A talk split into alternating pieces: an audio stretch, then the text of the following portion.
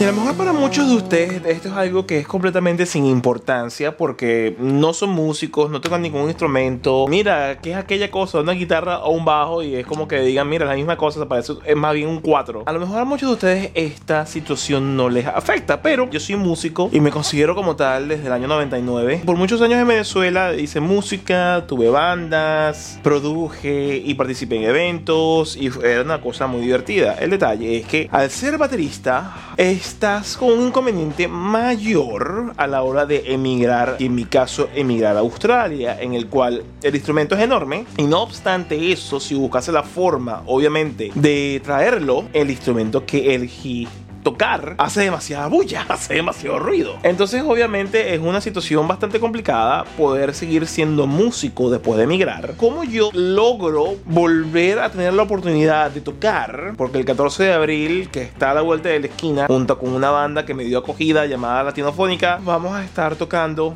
en el Metro Theater aquí en la ciudad de Sydney. ¿Y cómo es el proceso para mí? Te quiero contar un poco de mi historia, que va más allá de la de vueltas al, al palito. Yo decido en primer lugar en el 2011 decir, mira, mira, voto tierrita, no juego más. Abandono la banda en la que yo estaba, que se llamaba Monoplaza, allá en, en Venezuela. La dejo porque no tenía cabeza para poder seguir pensando en ensayo, en toque, cuando tenía que sacarme X cantidad de exámenes, cuando tenía que hacer X cantidad de pasos para el proceso de emigrar. Y en ese mismo momento en que decido dejar dicha banda, decido, mira, la batería es muy grande. Estoy hablando de una batería de tres tones, dos granaderos, un bombo gigantesco, dos cajas y una serie de platillos, más todo el herraje mucho peso, mucho volumen, logísticamente inviable. Yo no soy un carajo que está en la Fórmula 1, que puedo transportar un vehículo a través de todo el mundo. Lo más importante es llevar a mi familia y la ropa y las cosas que nos vamos a, llevar hacia adelante para comenzar esta nueva vida que iniciamos acá en Australia. A partir de ese instante me separo de la música. Fue muy difícil. Envidio mucho a los que son cantantes. Tú fácilmente puedes llevarte instrumento en una maleta. Desde que llegué con tantos inconvenientes, con tantas subidas y bajadas y problemas mucho más importantes como conseguir ese primer empleo la música pasa a un tercer, cuarto, quinto plano. O sea, es algo que se pierde de vista. Y no le das la importancia porque no tiene importancia. Porque lo primero es sobrevivir, adaptarse y poder entonces avanzar. Llegamos nosotros acá en el 2012 y en el 2014 cuando yo consigo mi, mi primer empleo estable, todo como que más o menos se estabiliza, pero no tengo ninguna vena creativa que me permita a mí expresarme, drenar y sentirme satisfecho y sentirme bien, sentirme vivo. Volvemos a uno de los inconvenientes. Si yo compro una batería, dónde la voy a meter. No tenía carro. ¿Cómo voy a hacer yo para conseguir toques si no tengo la manera ni la forma de cómo montar el instrumento en un vehículo? Por muchísimo tiempo eh, eso se mantuvo igual porque te encuentras con una serie de, inconvenientes que por lo menos como yo me, eh, me meto de cabeza en una movida musical en la, en la cual no conozco a nadie, en una movida musical en la cual no puedo dar a, conocer mi talento o cómo yo toco o cómo yo hago las cosas porque obviamente es un conundrum, no tengo el instrumento, por lo tanto no tengo forma de, demostrarlo, cómo lo encamino, mucha frustración. Fue después de mucho tiempo que di como una primera estrategia para reencontrarme, ¿no? Con, con, la música. Y esta idea es de mi esposa. Coño, ¿por qué no te compras una, una, batería eléctrica? Por lo menos con eso puedes practicar. Por lo menos con eso puedes este, sacar temas. A lo mejor yo me estaba bloqueando a mí mismo. Quién sabe. Pero no era algo sencillo para mí de cómo volverme a inviscuir. El tiempo pasa. Por fin consigo la estabilidad suficiente como para poder adquirir una batería sencilla. Un pana me dice para comenzar a tocar. Estamos hablando de hace ya 3, 4 años atrás comenzar a, a practicar y comenzar a sacar canciones. Y lo que me da risa es que eso dio pie a una oportunidad que le di el queso a la tostada unos 2, 3 años después. Y la razón por la cual estoy en esta banda, eh, llamada Latinofónica, quien me coloca a mí como uno de los candidatos a audicionar, fue un vocalista que ese pana con quien yo toqué por unos 3, 4 años, que me enseñó muchas cosas, me enseñó a respetar al metrónomo, a tocar de relativamente sencillo, a tocar en tiempo, porque yo era un piazo loco, yo nunca practicaba con metrónomo. Fue eh, estábamos tratando de hacer un proyecto y él me eh, invitamos a un, a un, carajo, un tarajallo, al tote, joda, eh, todo buenote, para que cantase. Y, y, cantó 3, 4, 5 temas en una audición para ese proyecto, que ese proyecto nunca, nunca funcionó, nunca salió, que era hacer rock en español. Y cada quien cogió por su lado, llegó el COVID, todo se fue para la verga. Este muchacho del cual yo escasamente me acordaba por decir que no me acordaba, entra en esta banda llamada Latinofónica. Y yo los veo a ellos el año pasado en el Metro Theater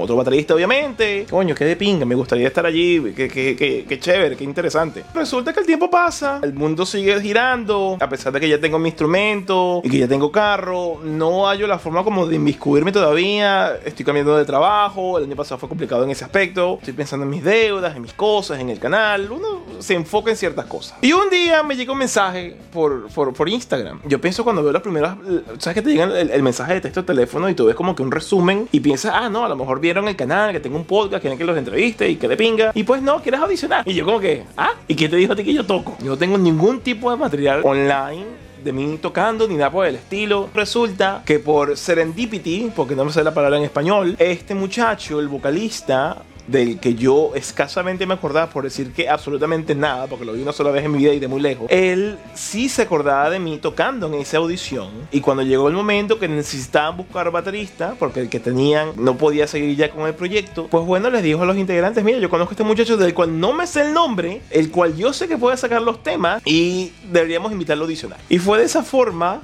en la cual sin querer queriendo, habiendo comenzado un proyecto que terminó en nada, llegué a estar de vuelta inviscuido en la música. Tan es así que cuando me dicen, mira, bienvenido a la banda, y aquí están 30 temas, los tienes que aprender en un mes. Y lo más increíble de todo, lo, que me queda, hay que hacer lo que uno ame. No hay nada más complejo que ser baterista. Ah, em, tú manejas los tiempos, tú manejas el metrónomo. Si te equivocas, tú se va a ver de calle de legua, a leguas. Ah, es el instrumento más voluminoso, es el que tiene más piezas, es tienes que llevar en el carro y tienes que traerlo. Y cuando llegas al ensayo a la casa y son las 12 de la noche y tienes que meterlo, la baterista ya guardada detrás de esa puerta. Eso es una bandera y detrás de esa bandera hay una puerta y detrás de esa puerta hay un pequeño closet y dentro de ese closet está la batería guardada. Entonces tengo que mover esta batería fuera para hay espacio, abro la puerta, guardo la batería, cierro la puerta, coloco la bandera, vuelvo a colocar la batería, sigo viendo la misma casa pequeña. Y requiere mucho sacrificio y requiere mucha disciplina. Pero cuando algo te gusta y te dan la oportunidad de hacer ese algo que te gusta, pues bueno, no le da la bienvenida a esa oportunidad con la disciplina, con el, cariño y con la atención merecida para poder hacer las cosas bien y que el trabajo quede chévere, que quede a uno. Entonces, nunca renuncies a, esas cosas que amas hacer.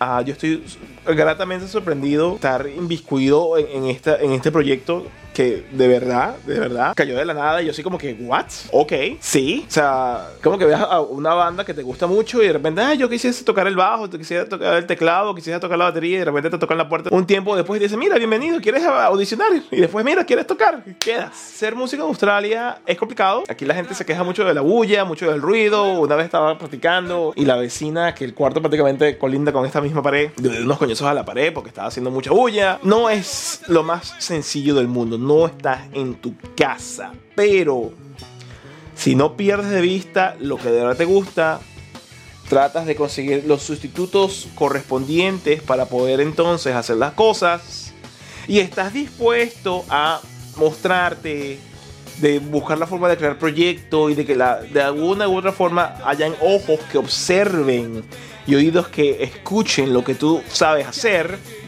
pues bueno, se puede presentar estas oportunidades tan grandiosas que después de más de una década que en Australia nunca pensé iba a tener la oportunidad de volver a tener.